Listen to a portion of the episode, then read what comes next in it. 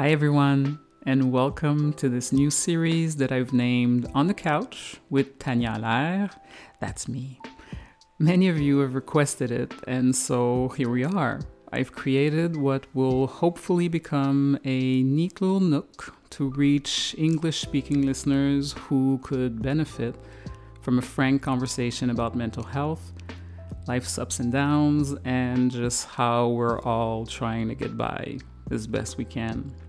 In today's episode, I tell you a tiny wee bit about myself and why I decided to start this podcast a month ago. It's named Sur le Divan.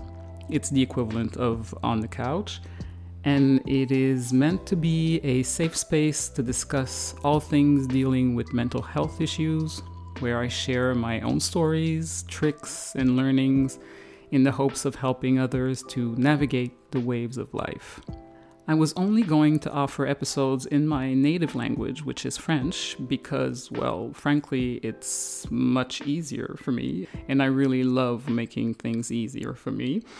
But that being said, my yearning to reach as many people as I could, as many suffering souls out there that I could, and my yearning to be as inclusive as I possibly could, well, it kept gnawing at me.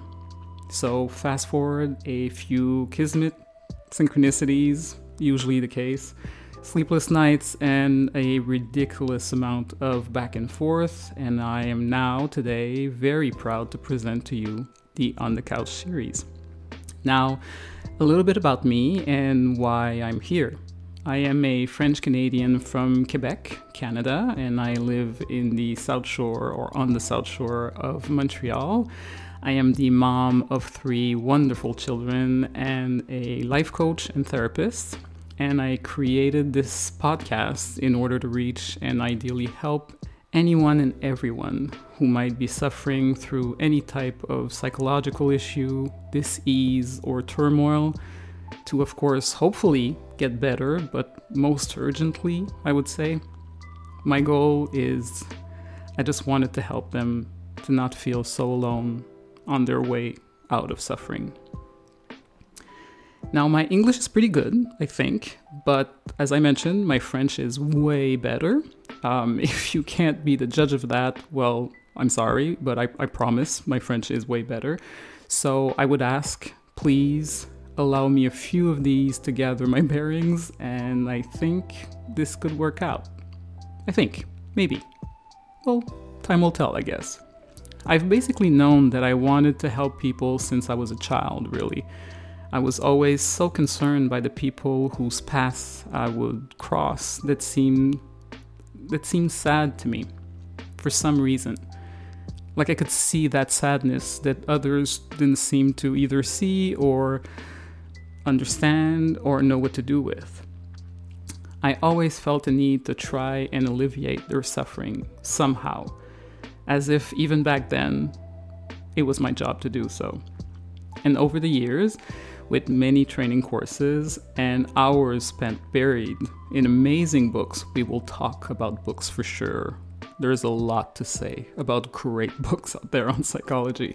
That's one of the reasons why I want to talk to you in French and English. And many hours of consultation, I've learned so much about mental health, psychological, and relational suffering uh, relational meaning us with ourselves, because everything starts there, right? The bad, the good, the ugly. I mean, it all it all starts with us, and in relationship with others.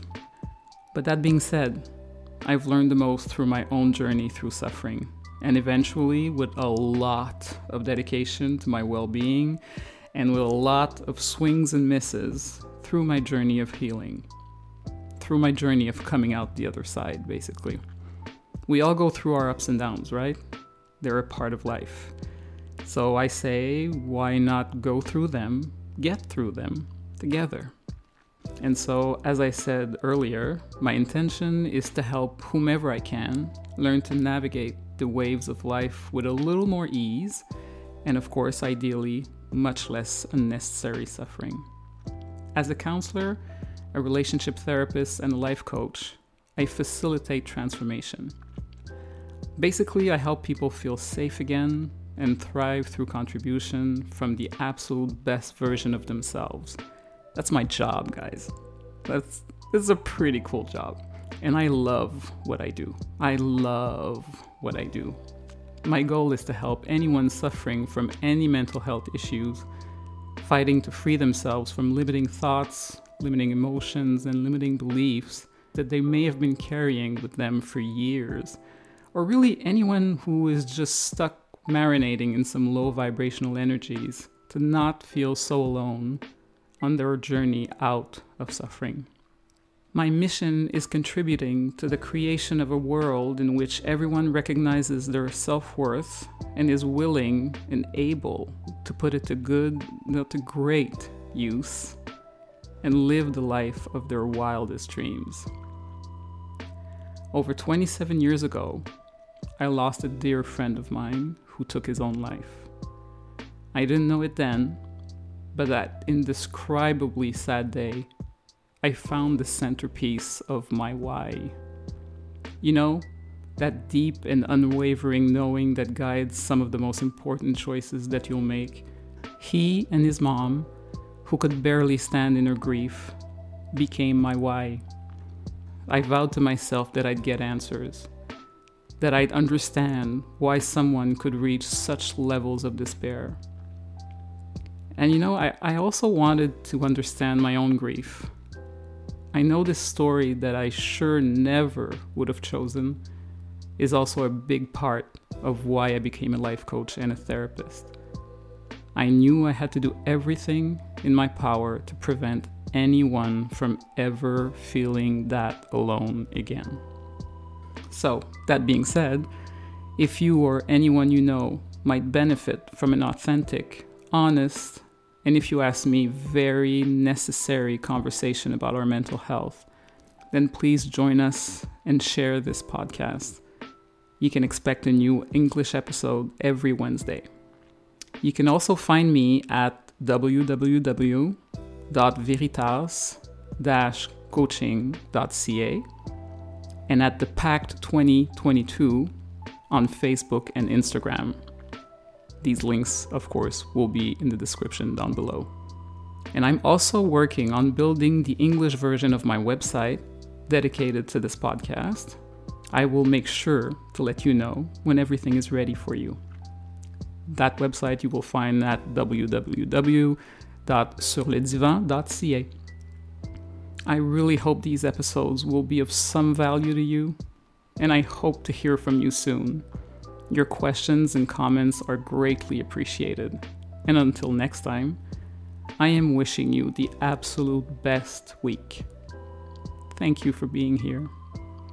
Take care.